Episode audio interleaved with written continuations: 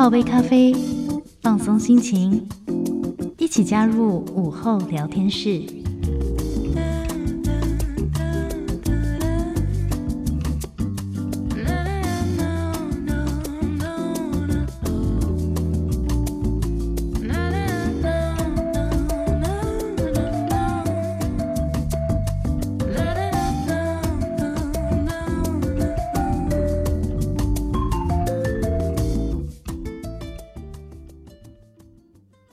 九三点一台北电台，每个星期一到星期五下午一点钟，Elson 为您主持的午后汪志兰，我是 Elson。今天在节目当中要介绍的这位来宾，还有这本书，我非常的期待。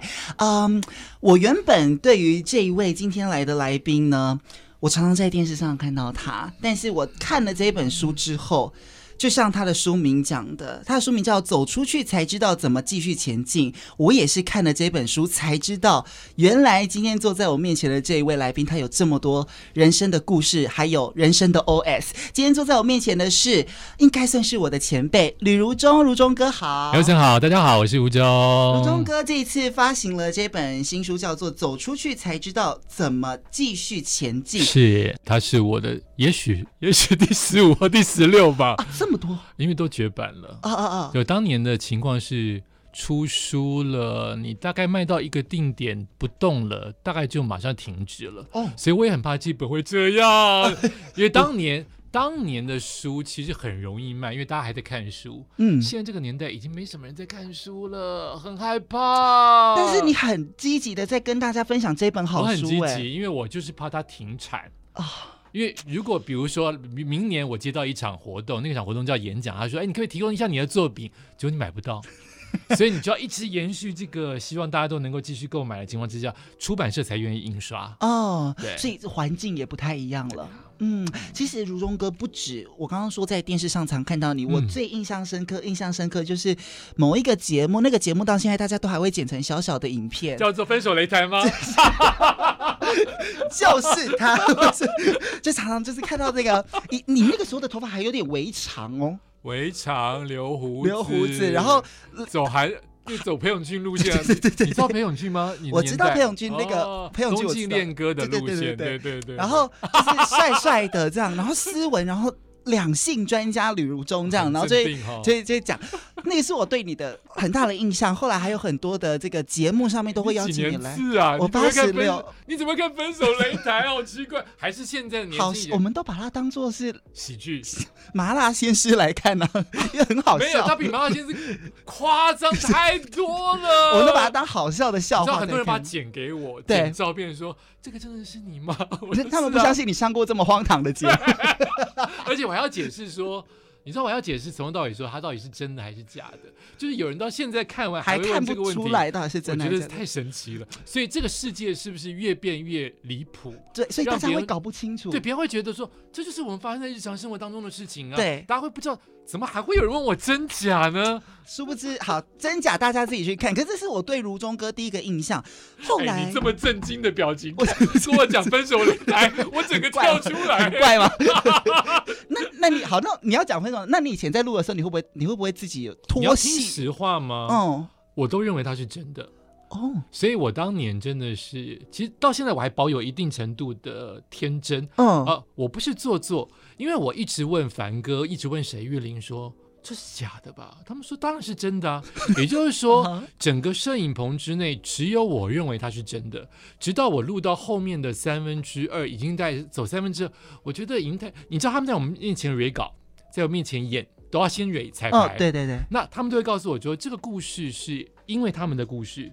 但是他们素人不可能在我们面前真的吵起来，所以他们把他们的故事截取出来说：“你当时不是有跟那个媳妇吵架，所以你现在我们要演出类戏剧啊。啊”所以我就会认为说还原了，这些人都不是假演员，嗯、这些都是真人真事，所以我很投入。所以你知道旁边的来宾可能笑成一团，我还在记记笔记，待会我要做讲评。对对对对对，你那个时候很认真的我很认真的表情，而且他们后来告诉我，就是一个平衡，因为太夸张了，要有一个人平衡压制住这个夸张。所以你那个时候在讲评的时候，不，也不是讲评，就是在分析这件事情的时候，我，我都是认真的，你很认真在，我都是认为他是真的，而且我希望从这些人的媳妇、婆婆奇怪的鬼怪。你们能够找到一条出路。直到后面我越演越奇怪，觉得 你们的彩排踩太久了。因为以前这是你的事情嘛，你顶多是不会演，你不会忘故事嘛。对对对。到后面忘故事了。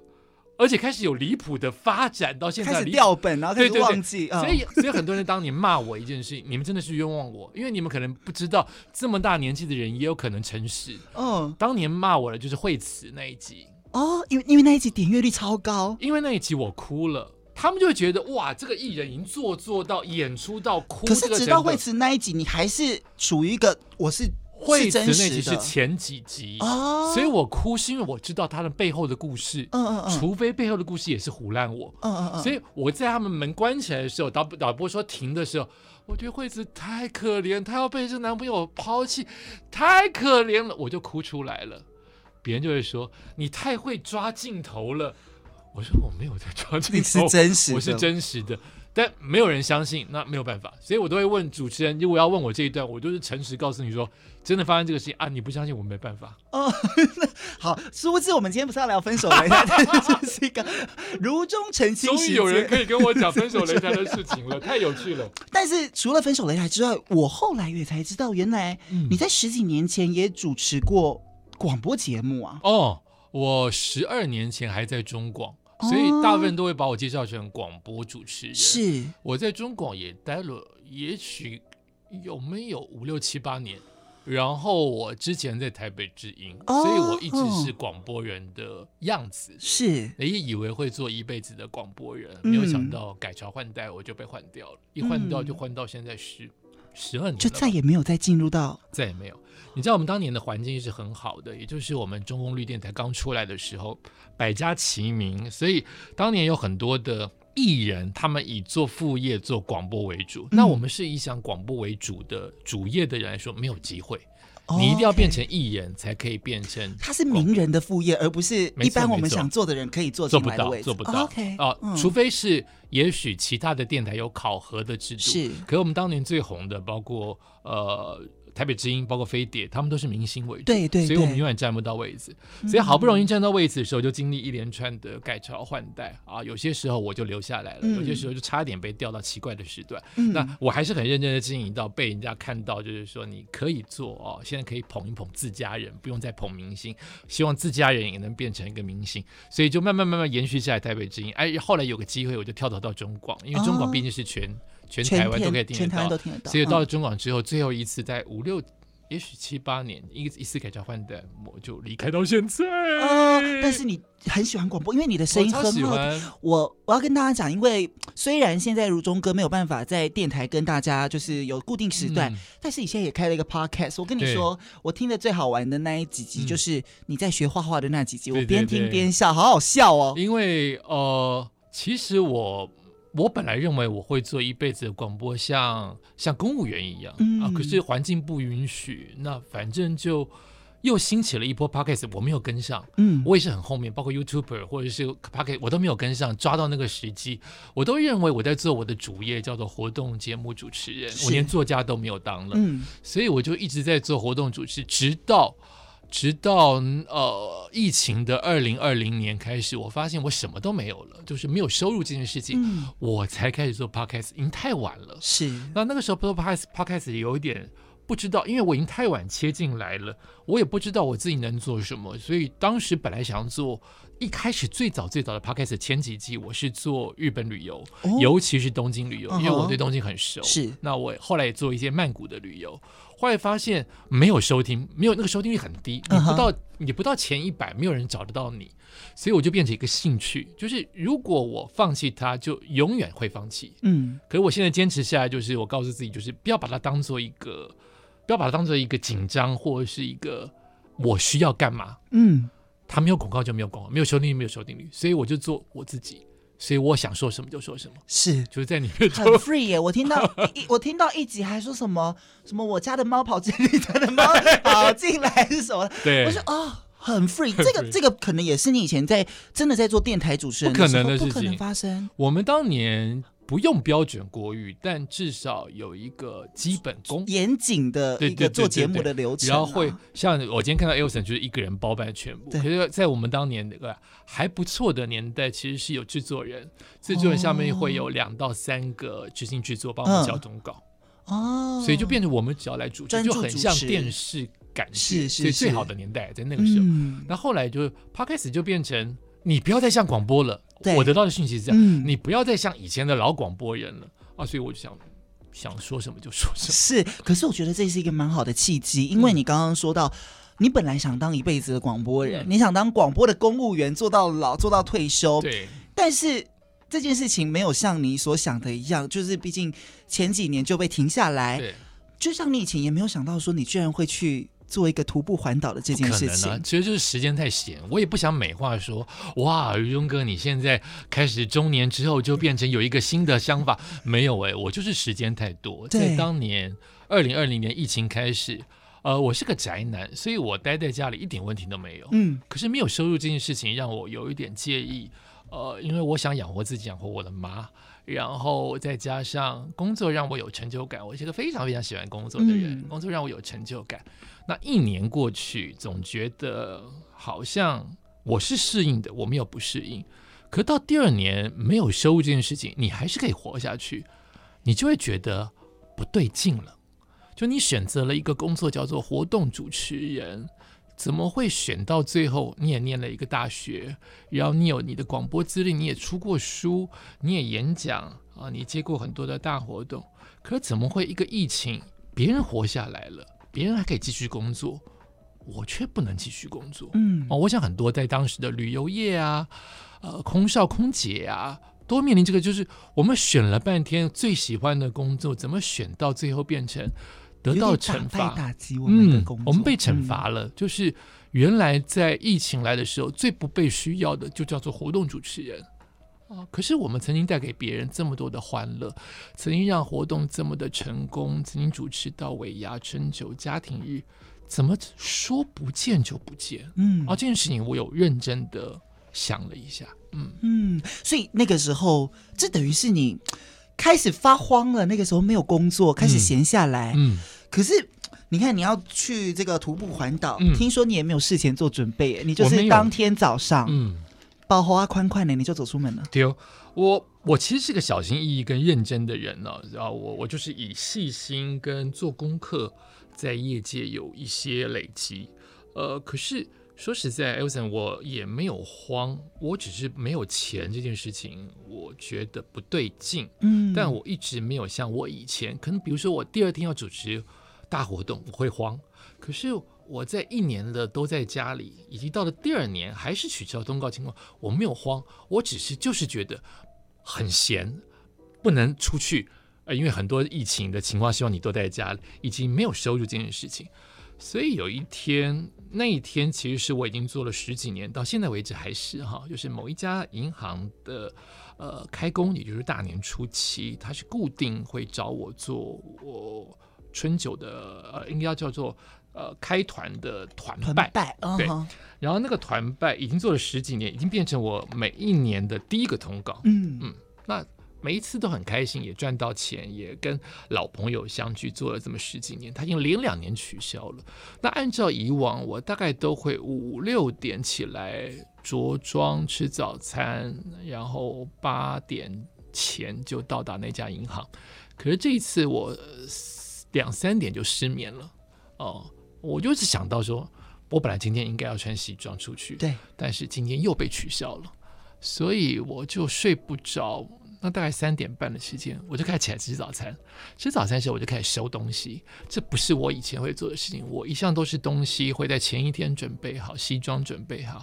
可是今天我开始收东西，我就是想出去走一走。嗯，那打包。我也知道我自己奇怪的打包是打包个一两天衣服啊，通通都是排汗衫，然后我就往外走，是五点半的时间啊。当时的五点半，二月二十二号还是春春天冬天嘛，还是蛮冷的。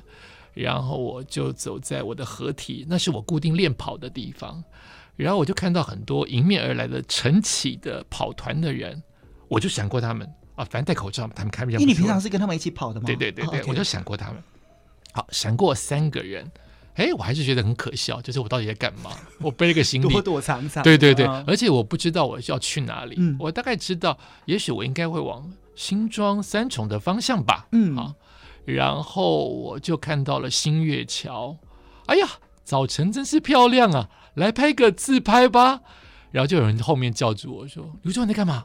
哎，我自然而然的就说出来说：“我要徒步环岛。”你说要徒步环岛，不是跑步，徒步环岛，就开始在群组里讲，啊，这件事情就变认真的了。因为那个连你自己讲出口你也吓到，因为你本来没有想到你要做这件事，无意识的讲出来。他也许在某一年放在我的脑海当中，或者是我曾经看过别人徒步环岛的影片，可是我怎么会说出来说我今天要徒步环岛？什么叫徒步环岛？其实我并不知道。路线什么也都没有准备好，都没有，我就只有带两两套排汗衫这样，然后就踏上了这个就徒步环岛之旅，就完全，而且全世界的人都知道啦，对对对对对，然后就变成不能后悔。本来还想说走到。捷运的最后一站啊，那就可以往回做完捷运，当做没没没发生过。嗯、但没有想到说出去，好像就是要真的要做了。对，可是你的徒步环岛跟别人的徒步环岛不一样，有很多人出过什么徒步环岛啊、旅游的书籍。嗯、但是如果你要用那样的角度来看如中哥这本书的话，我觉得大错特错。因为这本书，我给他一个注解，是我可以跟着你一起走的感觉。嗯、这次你。分了四个梯次，因为以往我们对于徒步环岛或什么骑车环岛，对就是一次全部完成嘛。是但是你的理念是你觉得分梯次，嗯，或者是分段来走，这也是一个方法。为什么会有这样的想法呢？呃，我自己不晓得什么叫徒步环岛，直到我在走的时候，有一天我 Google 到网络上面有人在讨论什么是徒步环岛，那就有一个东西，就一句话让我马上就接受了什么叫徒步环岛，就是。徒步环岛的定义自己来定义，嗯，所以你的定义，你想要一次走完，你想要走台湾的北中南东，你想要走外岛，像有个德国人，他从走中央山脉直接切西瓜一般的，也叫做徒步环岛。所以我当下的徒步环岛的定义就是，我用 Google Maps 找到每一天我想走二十到三十 K，我往下走到比较大的城市，就是也许你往下走，一直往南走，走一圈逆时针。呃，大概你会呃可能会碰到五六个选择，或是两三个选择。我会选择最大的城市，那边让我比较好补给，甚至有铁路更好。那就是万一我台北呃家里什么事情或有工作的话，我可以迅速的回去啊。当时我是这样的想法。嗯、然后你问我说分梯次这件事情，也是我走到了第十二天才。自己意识到说我会分第一次，原因是因为我很闲，我没有通告，我就一直往下走。那走到第十二天，我接到通告了啊，我觉得太好了，我可以赚钱了，要赚钱要赚钱，不能只是走。可是会不会有人笑我说你这个事情怎么只做一半呢？所以我有点挣扎啊，但是因为我自己开始合理化，就是我的徒步环岛我自己定义。总而言之，赚钱很重要。我就是因为没有赚钱，我才出来走，不是吗？那现在有工作机会，我就回去工作呀。等到我有空的时候，我再出来走。哎，所以这个又开始定义了，我又把它定义好了。嗯，所以只要我有空，我就从我当时断掉的那个点切回来。把它走完就好了。没有想到一走还是走了一年呢？哦，对耶，这个时间我那个时候看了一下，二零二一年开始走嘛，二零二一年二月二十二。哦，那个时候刚好我我我在军营里面当兵。你你这样走过来，你才刚当兵啊！我的天，你太 young 了吧？二一年的时候看徒步，不不好。对，那所以。我们大家后面可以讲你的路线，所以你从这个二零二一年的二月二十二号开始分了四个梯次，对，一直走走走，等于春夏秋冬都走了，都走过。了，而且什么天气都走了，嗯，什么天气都走了，什么季节都走了，只尽量不走深夜，也几乎每个时段都走，是，所以。你的这个分界点、分梯次的点，就是以你的工作为主了。如果台北有工作，你就会回来。对，但是下一次还是会从原本像上次断掉的地方继续走。对，那我回来的话，可能家里也有一些事情处理一下，嗯、或是我下个通告刚好就是一个礼拜之后，所以我不会趁啊一有空马上出去。我大概看看后面怎么又一这么长的时间又没通告，那就出发吧。嗯、这本书有很多的特色，我应该要先跟大家分享一下。为什么我刚刚会说看这本书会很像跟着如中哥一起走哦？第一个是他把你把日期都记录的很好之外，嗯、里面你还说你走了多久，这个是你应该是你自己的小巧思。例如说今天步行多少公里，对，我有，有时候忘了按码表，按什么表还会打上去，有没有？还有影片，我影片没有看完，但是大家如果有买书的朋友，你可以扫描这个影片。你一天一天看着如中哥，嗯、不管是从这个白皙的皮肤变成黝黑的皮肤，真的耶！后来看才发现，对，后来别人说越走越，我的第一阶段走起来脸比较衰，比较衰吗？我后面越走越帅，所以就是自信跟锻炼起来。嗯，我前面就是比较苦，因为我痛。嗯我到第三、第四阶段不痛了，不痛，嗯，这个也是转变，待会跟大家分享。嗯、但是我想问你的是，你本来就是一个运动人，完全不是，我体育很差，我个子这么高，不会打篮球，不会打篮球。你今天都穿着一件马拉松的衣服，你后来怎么会有这些转变？就是变得喜欢运动，喜欢阳光。哇，硬要说起来，有几件事情啊，看就跳着说啊，我想起来想多少就说多少。嗯、从我爸爸中风之后。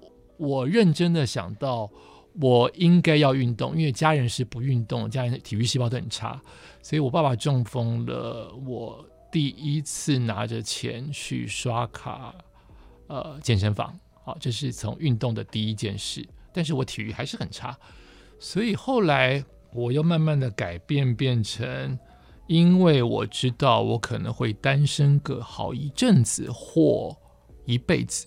我要照顾好自己，不然谁照顾我妈？因为我爸走了，所以我要让自己强壮一点。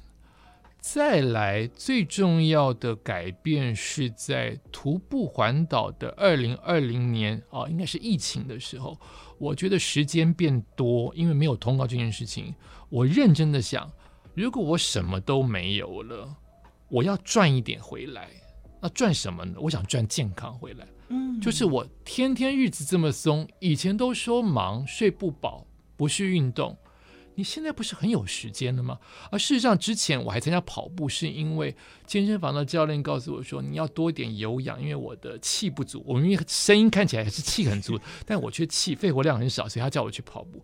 到二零二零年的时候，是认真的想说。不要什么都没有，我要赚一点回来。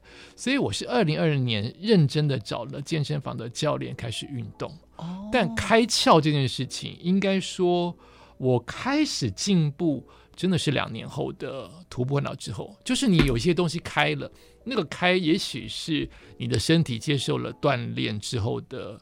一个启蒙，或是你累积了能量，因为我每一天都在健身房爱背靠步，就是我就是那种你也很讨厌那种健身房里面会叫好痛啊，好累，因为我整个就是不协调跟很 很紧的肌肉，哎，可能也许这两年下来，每一天都拉开一点点，我今年开始进步，就是很明显的，每个人都说你今天怎么就长得跟以前不太一样，就慢慢的才开始有运动成就感这件事情。嗯，真的谢谢你让我。认真的思考这件事情，所以等于是运动跟决定说要让自己找回健康、赚回健康这件事情，对你的转变很大。嗯、你开始走出去，不再是一个宅男，只在家里，嗯、只有工作才出门的人。嗯、你愿意为了运动，愿、嗯、意为了一点阳光而走出去。是，是哦，可是这次不一样了。这一次当然主要不是因为健康，而是你因为当时的工作的关系，嗯、所以你才走出来。嗯、这个四十五天的旅程分了四段，嗯，一个人走是。勇气要非常大哎，我还好，我一向一个人，然后出国旅游也一个人，所以对我来说，也许大家最介意的独行，我没有问题。你是独行的人啊？嗯，我完全没问题。我没有这么多的朋友，我一直工作上面是一个人，下面旅游一个人，在家有时候也是一个人，对。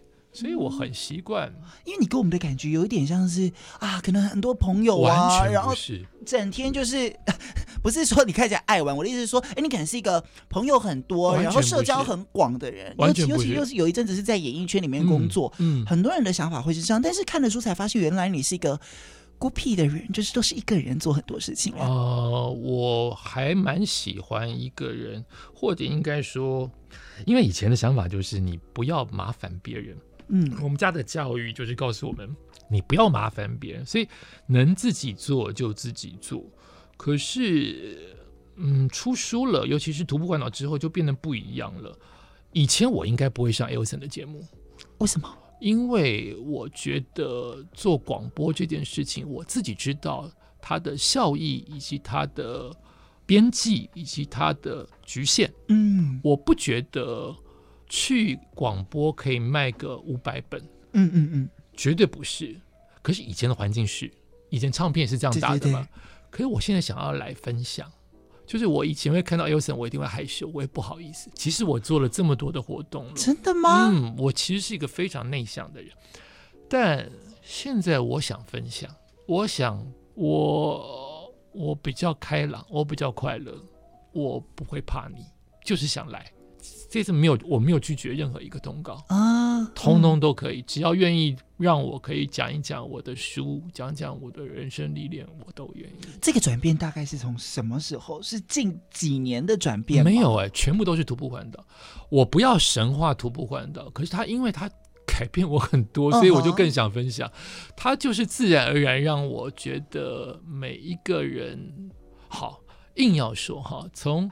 劳工阶级的第一天，我往外走，以前老是讲卖玉兰花啊，看到玉兰花，那个老太太好好可怜哦。对对对，我觉得说这话不负责任，因为我现在走下去，我才知道什么叫做他遭受到的事情。你开在车里面吹冷气，以及以及你只是路过，你怎么会知道他好可怜？嗯，一定是你要跟他一样晒啊。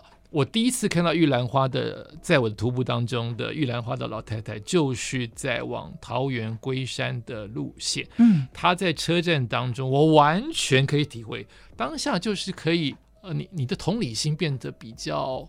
比较有分量了。嗯，你看到他在车阵当中穿梭，你在躲车，然后你闻那个那个烟味，那个那个为了为了让别人摇下车窗，你前面晒了半天那个汗臭，你就是知道他会这么臭，他就是这么辛苦，所以我很容易同理蓝领阶级。好，这是第一个改变，嗯、第一天就改变了。再来就是我因为主持这么多场活动，我都是独行侠。啊，我在里面提到一个故事，就是走到了台南跟高雄的交界处，我碰到了书里面写的，居然可能是不正确，也许是十几年前的一位我的工班朋友，嗯，嗯，哦，他带着他的女儿，他自己也减肥了好多公斤，然后在奇怪的地方等我。我的为什么说奇怪的原因，是因为我们没有约。他就是猜测台南有这么多进高雄的路线，他就猜测其中一条可能如荣哥会经过，就在那边等。嗯，然后他告诉我，他就是想帮我加油。我们没有交集，我们唯一的交集就是他可能就十几年来都会帮我在 FB 按赞，就这样子。Oh, OK，没有任何的交谈。嗯，可是这件事情让我大哭特哭，我就会觉得，其实朋友或情感。它就是隐隐的在发生，也可能我可以，呃，可以肯定自己一点，就是我不需要这么孤僻，我我也许做人还比自己想象来的成功，也不一定。就是像这样子的事情很多很多，我就会慢慢的愿意接受别人的帮助，愿意接受别人的好意，愿意接受别人的赞美。以前我都会超级不自在，嗯，慢慢的接受之后，就会发现对方没有这么可怕。嗯，不然以后以你现在的年纪，我干嘛怕你？可是我是怕你的，但现在我不会。嗯，你开始把心给打开，去接受所有人。嗯、因为我刚刚说，虽然如中哥是一个人走，但是如果你看了书之后，你会发现，其实好多人都陪你走，是。认识的、不认识的，认识你但你不认识他的那一些人，嗯嗯、甚至只是在路上他在工作，他只是。路过，嗯，他们某种程度都陪着你一起走，是是是是，那种感觉其实很窝心。而且刚刚讲到公班在路上等你这样的故事发生也不止一次，不止好多次，就是好多朋友都默默的。嗯他们想说，哎，等得到你就就见见你这样子，嗯嗯嗯嗯、可是都默默的帮你加油。你那个时候才觉得你自己要给自己加油，而且你也愿意接受他们那一些那一些加油跟掌声。对对对，因为我也就说过，我我很怕麻烦别人。可是现在你帮助我，又是刚好是我需要的帮助，或者是现在你为我加油，我这么累，有一个人为我加油，哎，我都会觉得。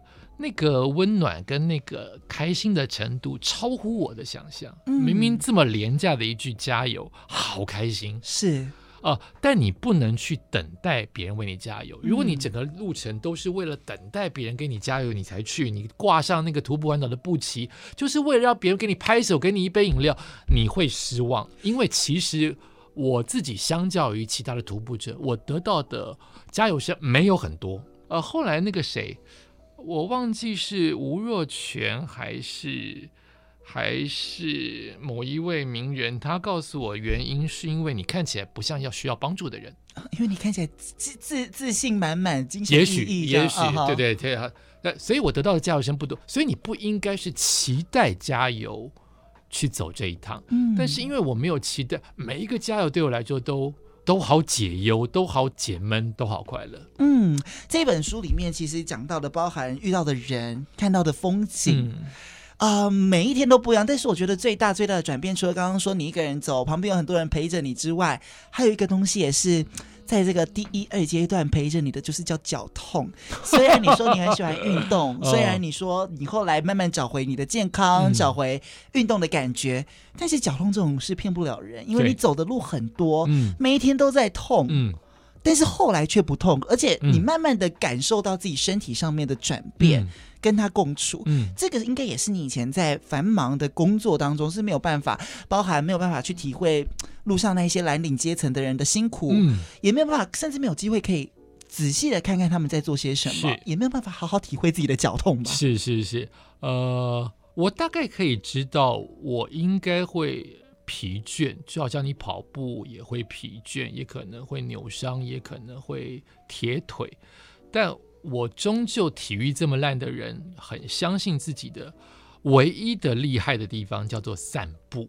嗯，啊，会被人家笑啊，你体育怎么好讲散步？这个这个讲得出口，可是我就是很会散步。直到现在，对我来说，每一天走路，从捷运前一站下车是每一天的事情，所以每天走五千步、一万步。都是很容易的事情，但我没有想到，我第一天这么自在的从新庄走到了中立，我觉得没事，我觉得可能不到铁腿，我只是觉得有一点小麻，但我没有想到过一个小时的午睡之后起来就就疼痛到不能动了，然后这样一直累积，累积到第十天才翻过去，才顺利的通过我的疼痛。那你可以解释为。我的脚适应了，通过了撞墙期。那你也可以解释为，也许他真的受伤了，也不一定就是麻掉了。嗯、但我的解释就是，他适应了。那还好他没有受伤，他适应了呃身体的某一些的极限。那也因为这个脚痛，更促使你刚才前面问的问题，就是你要运动。所以我到了。呃，因为我是分批徒步环岛，到了第三梯次的时候，碰到了台湾的三级疫情，嗯，整个台湾停滞了六个月。那那段时间，我就是自己对自己诚实负责，就是我不要让我已经好不容易适应的脚痛再复发，因为六个月不能走，表示我要重新适应起。所以我偷偷的每一天都背着装备在合体走六 K 正午哦，每一天，然后我就是。默默的在做这件事情，所以每一天做完就回家压伏地挺身。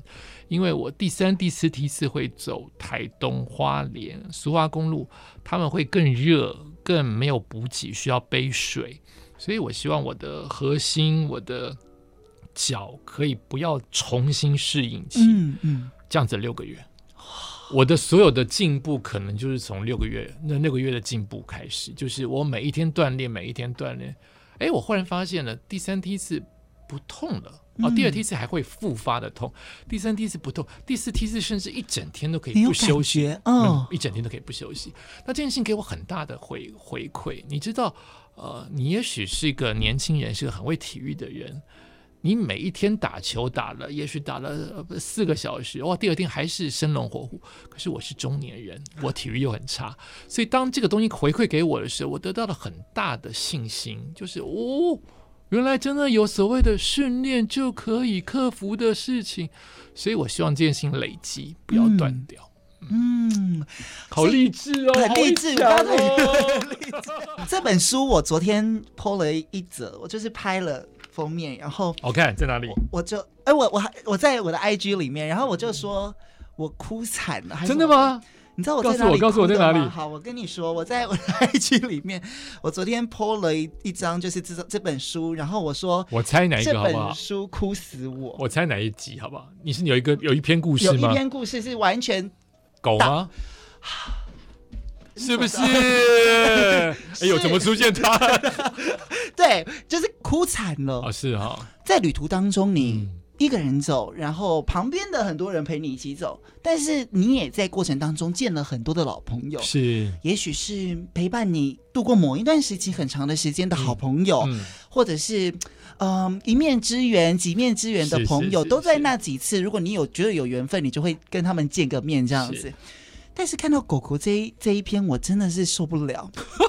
我真的是受不了。你有养狗吗？我没有养狗。那你怎么会这么同理心？呃，重点不在于狗，重点是在于你里面讲的话。我必须要说，因为如中哥在里面有很多那种 murmur，有没有？你连你连按呐 按呐号啊这种东西都已经写在里面，很很你。你的电台可以哦。我我我刚没有讲出来哦。你完全坦白的把它写下来，最真实的感受。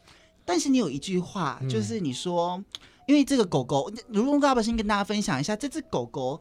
它的故事是我很喜欢狗，对，然后有听众送我一只狗，啊，总而言之，它到我家之后严重的不适应，包括不停的吃便便，嗯、然后它的脚越来越外八，然后我为了他的脚外八这件事情找了很多的医生，那医生有两度告诉我说。边境牧羊犬不适合养在啊，每个人不一样的想法哈。那希望爱狗人士不要跟我抗议哈。边境牧羊犬它就是牧羊嘛，所以它适合草原，不要养在抛光石英砖的都市里面。啊，这句话我听进去了，因为我发现他腿越来越外八，然后为什么没有办法适应，一直在吃自己的便便。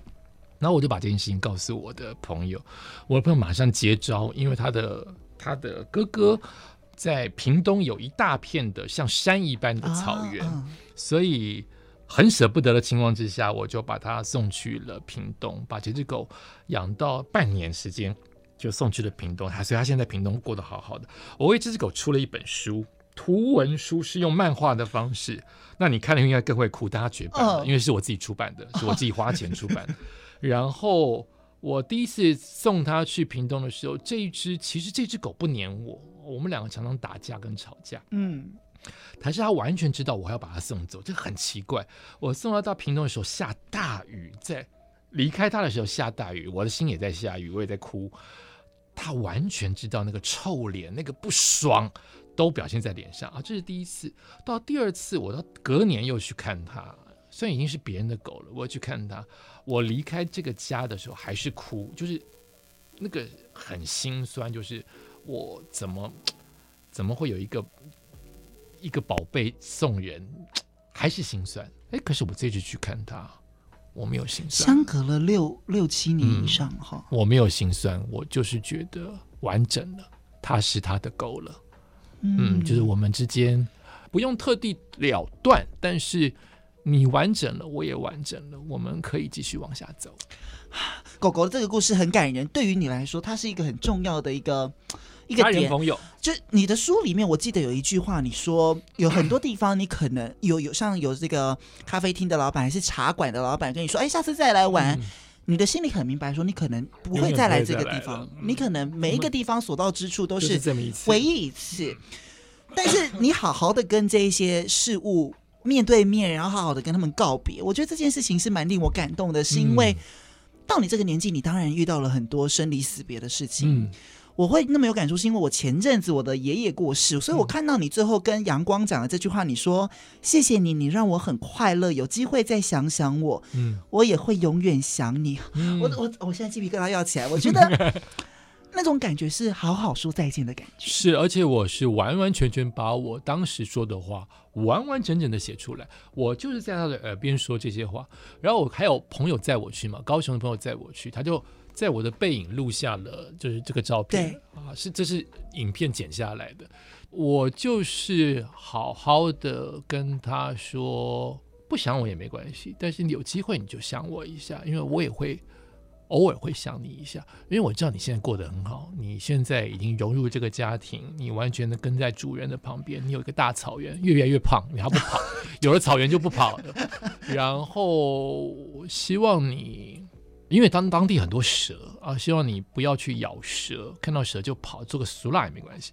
那我们发现，我这样跟他讲，就是就是我对于一个我喜欢的人，或是。或者是我的朋友，我也是这样讲话的，嗯，所以我真的是有把他放在心里。我希望他能够好好的活下去，但是我也知道，我应该不会再去看他了，因为你已经过得好好的，我没有舍不得啦，我没有心酸酸啦。那如果我当然经过你家，我一定会去看你，可是我就不会像这三次是特地挪时间去看你了。嗯，如中哥，你一直都是一个这么细腻的人嘛？因为在电视上看到你是阳光的，虽然你很常讲两性的问题呀、啊嗯，人跟人的情感亲密关系，嗯、你在帮大家分析解答、嗯。但你私底下也是这么感性，因为 我是爱又一直哭哦，里面不止哭了一两次，哭了好多次。我一直哭，而且长大也一直哭，一直哭。呃，过整个徒步环岛一直哭，而且越。有人给我鼓励啊，说这叫灵性打开。哭得越严重，呃，我哭得越来越严重，现在很容易哭。哦、嗯，我的性格是细腻的，嗯，但是我在工作场合非常的理性。你可以切换呢、啊？倒不至于切换，我应该就是所谓的乖宝宝啊，我是所谓的好。什么时候应该要做什么事情，你很清楚。所以我知道分寸，我也知道如何做一个。班长，嗯，风纪股长，但是现在我不想，现在我我还是好宝宝啊，可是我现在希望我的心里的声音跟感性的那一面能够不要被压抑。啊，他不是我故意理性的去控制他不要压抑，而是自然而然的，嗯，现在就是比较直接。所以你以前是细腻在心里，但是表面上你不会太多真性情的东西给大家。对，我不会讲评的时候我就讲评，我做活动的时候越乱我就越稳，或者是主持丧礼的时候，我一定会知道现在不能哭。嗯，可是现在我都是跟着走，会怎样就怎样。这个也是。转变之一，这是转变哦、嗯。所以，我们刚刚讲到这么多是人跟情感的部分，嗯、很多朋友也想听听看，就是走了四十五天，有这么多吗？我，我很长，我有两个小时让你慢慢讲。我刚才问你说你有没有空啊？我今天准备了，我跟你说，我很少在准备访纲在我面前，一小时就好了，一小时。我后面有通告，我后面有通告。对，其实我最想要请你跟大家分享一下了，环岛这么长的距离当中，有没有哪里好玩呐、啊？就是或者是印象最深刻的。啊有几个地方当然是难走的，有几个地方有没有令你真的是，如果有再一次，你一定会选择它再去走一次的地方？伤脑筋哎，我很惭愧，因为我这次徒步环岛没有走任何的观光景点。哎，对对对，所以除了一两个本来想去，但是可能也下雨什么没有去。对对对，所以它就是一个两点之间最短距离的走法。那你问我哪里最美？我我总是老掉牙讲那个地方，那永远就是台东的海岸公路，嗯、那个太太太太漂亮，但也太太太太太晒了。呃，我觉得你开车经过或你看到别人的照片，呃，它就像是拍汽车广告的场景，但跟你走就是不一样，因为你走。你走一个小时看到的上帝蓝、台东蓝，它我现在学油画，它是根本调不出来，或是你要调到死才会调得出来这么多。你开车就经过了，可是我是走路看的耶，我可以从高的地方看，矮的地方看，风大的地方看，没有风的地方看，所以它真的就是漂亮、跟壮观、跟危险。因为我居高，哈，我我觉得危险。那我觉得苏花公路很美，但我有一点点胆小到不敢再走一次。可是台东的海岸这条公路，我应该有信心可以再平安的走一次，因为热我可以克服，杯水我也可以克服。呃，它路算够宽，所以车子不会贴我这么近。我推荐大家走一走，也推荐自己，如果有一机会的话，回去看看。嗯，所以徒步环岛并不是一定要体能多好，或者是平常就有在训练的人。哦、像像我们这种弱鸡的话，如果想要走的话，你有没有什么建议给我们？我们可不可以也跟你一样，早上就整理好，我明天就出发？那就不要给自己太严格的长度。比如说，如果你今天呃是一个完全没有晒过太阳，或者是走路嗯一天走不到个一千步的人，你忽然想要徒步环岛的话，那你势必得接受你可能会比别人早故障，或比别人早需要休息或需要帮忙，这是一定的。嗯、呃，但你可以借由时间的拉长，让你的徒步环岛。还是可以完成。我的意思是说，比如说你就是走清晨这一段比较不这么热的，或者是我每天走二十到三十，已经走了很慢了，但是你也许一天就排五到十 K，这样子是可以的。嗯，不要给自己太多压力，对不对？呃，我觉得徒步环岛有一点不能不舍去的压力，就是你终究要知道，台湾这么安全，但还是可能。会有危险的产生哦，这个是一个压力，这一定要记得，嗯、你不能整个人恍神到。呃，哎，这这个是海阔天空，好美啊！就车撞上来，就是你还是要作为一个守规矩的旅人，不打扰的旅人，这件事情你还是要把责任扛在肩上，你不能完全的放任说，我完全的漫步，完全的台湾属于我，踩在我的脚下，我觉得这样不负责任。我为什么看了这本书会感动？而且我刚刚在开头说，我原本认识的吕如中是什么样的吕如中，嗯、但是我后来发现的吕如中是什么样的吕如中，嗯、我。必须要跟大家坦白，是我看了这本书之后，我才认真的了解你。包含我去听你的 podcast，、嗯、看你的脸书，嗯、然后已经看到快要变成 top fans 的那一种，那个一个标志的那一种。你，哎、欸，我必须说，你真的，你的 Facebook 都是自己经营的吗？都是自己经营，小编大概帮我看私讯哦，全部都是自己的。你，那你必须要做很大的功，就是你几乎每一天都会在上面发表自己的生活。我起床第一件事情就是先发 po 一篇文章，然后在我只要用到手机的时候，我就尽可能的回大家赞，嗯、就是回应你说我看到了这样子。只要我要用手机，所以其实我的 FB 有人说 FB 是老人用的，我我其实蛮相信的，就是 FB 我的。我的基本 base 分母叫做什么？叫做粉丝人数，其实没有很多，但是我的粘着度很高。对，就是会留言的人会一直重复的回来。那以前我有经纪人的时候，他告诉我这是我的好处，就是我还蛮在乎大家的，就是我让大家都觉得我有看到，虽然没有留几句话，有时候可能只是留个笑脸，但是。粘着度高的意思，就代表他愿意或想来常常跟我互动。嗯，所以我的 FB 好像就是是这个样子。可是你是不是也蛮喜欢这件事，跟大家分享生活啊，跟大家聊聊天的这种感觉？可是以前内向的你应该不会想做这种事吧？你就是把自己封起来的感觉。呃，嗯，好问题。我觉得我不是个想。把什么都摊给大家看的人，嗯，也就是说，我还是有筛选，好，比如说工作的经验，比如说出书的心得，比如说正面的想法，因为当你越老，你越终究知道你有那么一点社会责任，呃，我也可以今天。谈谈政治，我也可以今天谈一谈社会案件，但因为我自己给自己的定位，或是给自己的要求，就是我希望大家来这边不是为了追寻八卦，而是尽可能有一点点开心的走开，嗯、或是有一点点有能量的离开。所以，如果我顶多就是不发。不发文，或者是我顶多就是不讲。我今天我还是会有忍不住想讲的事。难怪你前阵子发了一篇什么，在评论什么事情，然后你后来把它删掉。你说，你说，你就说你不想要，你还是不想要沾染这件事情。对对对，就是这个事情有人去谈，或是我也知道，我也自己知道我的位置，或是我的公民责任。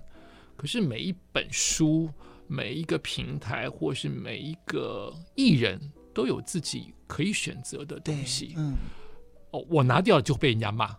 可是我觉得那就骂，因为我本来一开始就不应该 po，因为我想呼应，我想 follow 这件事情啊、呃，那件事情叫做 Me Too，好，我很我很想跟那个人站在一国，可是并不代表我不 po，就代表我不跟你站在一国，这、嗯、是两回事。嗯嗯嗯、但是我想让这个原地，我的 FB 的原地比较多的不跟时事有关的正能量，所以我就拿掉了，因为讲的人也太多了。呃，我觉得讲的多是好事啊，因为这件事情本来就应该被，嗯嗯，不然他就是一直一直被在在在受苦当中。对，所以讲越多是件好事，可并不代表我不讲就代表我不支持，嗯、也不代表某些人讲很多，他内心是真的支持嘛。啊，这是一个成人。你应该自我的判断。如果只是因为我拿掉你，你可能你生气或你凶我，那是你自己的问题，你自己可能的能量，你自己的修为的问题，不是我的问题。所以。我还是尽量做自己，尽可能很难做自己，但尽可能。嗯嗯，所以你看，你在这个，我们大家可以从这本书里面，这本书叫《走出去才知道怎么继续前进》，或者是你从 Facebook，甚至我刚刚说的 Podcast 影片里面，我会继续回去补齐每一天的那个、嗯、感恩那个影片。像我 IG 就很、哦、成绩很差，我就不知道怎么经营 IG。怎 么怎么这样？我等一下赶快帮你。虽然效果也有限，但是我也真的比较喜欢用 Facebook。我是不是有一个？你也有老灵魂？我觉得 Facebook 比较好用。你可以比较好好的去讲一些什么事情，可能是好像 F B 是是可以有文字的，是比较文字多的，IG 就是要照片抓眼球，对，快快的抓，不会，对，所以脱光就可以了。对，期待下一次就是脱光来这 这本书。但是其实我最呃好，真的是最后了啦哈，我想要请这个如中哥跟大家分享一下这本书的出版之后，然后你重新，因为这本书应该。你这本书是在你写走完之后才写的嘛？对不对？走完一年才写的。一年之后，然后跟那你中间有记录一些什么东西吗？你过程当中有记录它吗？影片哦，所以你是看影片，然后再凭 印象再去写。对对对对。然后你写完之后，你有没有觉得你真的有哪一些的成长跟最大的转变可以跟大家分享？你觉得现在的旅途中走完之后跟最早开始第一天走出去的旅旅途中最大的转变是什么？让大家也有一点点，如果我想要走出去的话，我也想知道，如果我跟你一样走出去，我会变成一个可能的样子，或者是我可以有什么样子不一样的转变吗？好，那就是信心。我是个非常没有自信的人，看起来是很有自信的人，其实我非常没有自信。但是在走路的过程当中，其实对我来说，徒步环岛没有那么难。对我来说，你跑马拉松全马才难，我跑全马好痛苦。对我来说，骑脚踏车环岛好厉害，你们都比我难上很多。可是我得到的回应是，骑脚踏车环岛人跟我说，你走路才厉害，你是走路哎哎，我就会觉得怎么会这样？好，或者是跑全马超容易，我已经跑一百场全马了，可是我一点都不能，完全做不到徒步环岛。我忽然发现难易这件事情在每个人心里。都不一样，嗯，每个人看的世界都不一样，不要老是把自己想的这么不值得被肯定。所以我开始接受被肯定这件事情，以及再加上你再怎么样很很弱的人，你很辛苦的，也许你像我是花四十五天，有人也许花了一百天两百天，他终于把台湾走完了，也很厉害呀。我的意思是。它就是一个你心目当中的挑战跟里程碑，你完成了，你就是很厉害，嗯，而且你完成的这件事情，一定比你只单纯走这件事情，吸收到成千上万的感触、感谢跟感动，一定，这是一定的。你再怎么孤僻、孤家寡人，你在路上一定会碰到人事物一直在向你挑战，一直在向你。询问一直在跟你互动，这件事情就很值得让自己有信心。所以我出这个书，如果你真的愿意走出去，以身体的方式、脚步的方式走台湾一圈，很棒。你不是也没有关系。我终究书里写的是你心理上的走出去。你现在有一些事情、情感上的关卡，生活上面的痛苦，你要照顾老人家，你是婆媳问题，你现在情感当中有人有小三什么的，最重要的就是不要一直躲在家里面给自己痛苦的纠葛跟纠结，那个走出去是心里外面的，就是你往外走，看看这个世界。跳脱你的框框，跳脱你的舒适圈，跳脱你的窠臼，事情一定会有所解决。当这个事情有转换、有解决，你的自信心就来了。所以，对我最大的收获就是，我比较有自信。自信。嗯，你遇到这些关卡，你必须要解决，不然不进则退，就卡在那边了，就卡在那边了。嗯，对。哦，所以呢，其实我觉得。像我没有这个环岛的勇气跟力气，为什么？我什么都没有。为什么？目前啊，看完你的书，我有哦。我所以我的意思是你不是没有勇气，你只是觉得很多事情要做，干嘛要做环岛嘛？而且我我会有一点怕，还是会怕，对不对？就像你刚刚讲的，没有自信，我会觉得我自己可以吗？我连在跑步机跑三三公里，我都觉得快要喘死。可是还就是不一样，你走路就是会有，就是不一样，就是不一样。它跟跑步机，你就是不一样，你就是不会这么怕。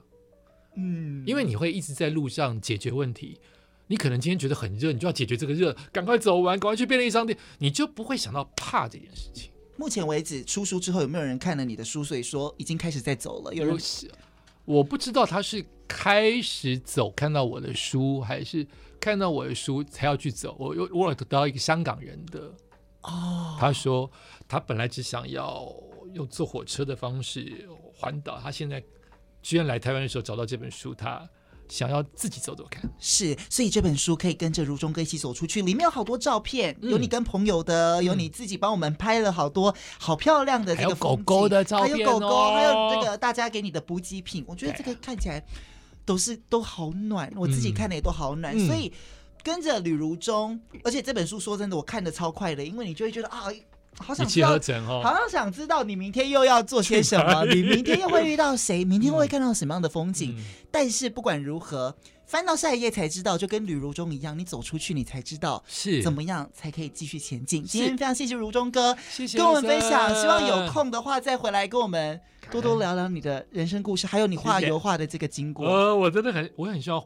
现在很敢讲，很希望能够开成画展。明明才第三幅而已，开什么画展呢、啊？希望都先敢讲，先讲，先讲。这些故事我就不在节目上先爆雷，大家可以去听你的 podcast，、嗯、叫做什么？叫做《如中谈情说爱》。如中谈情说爱，没错，都欢迎大家去听如中哥的故事。今天非常谢谢你哦，谢谢。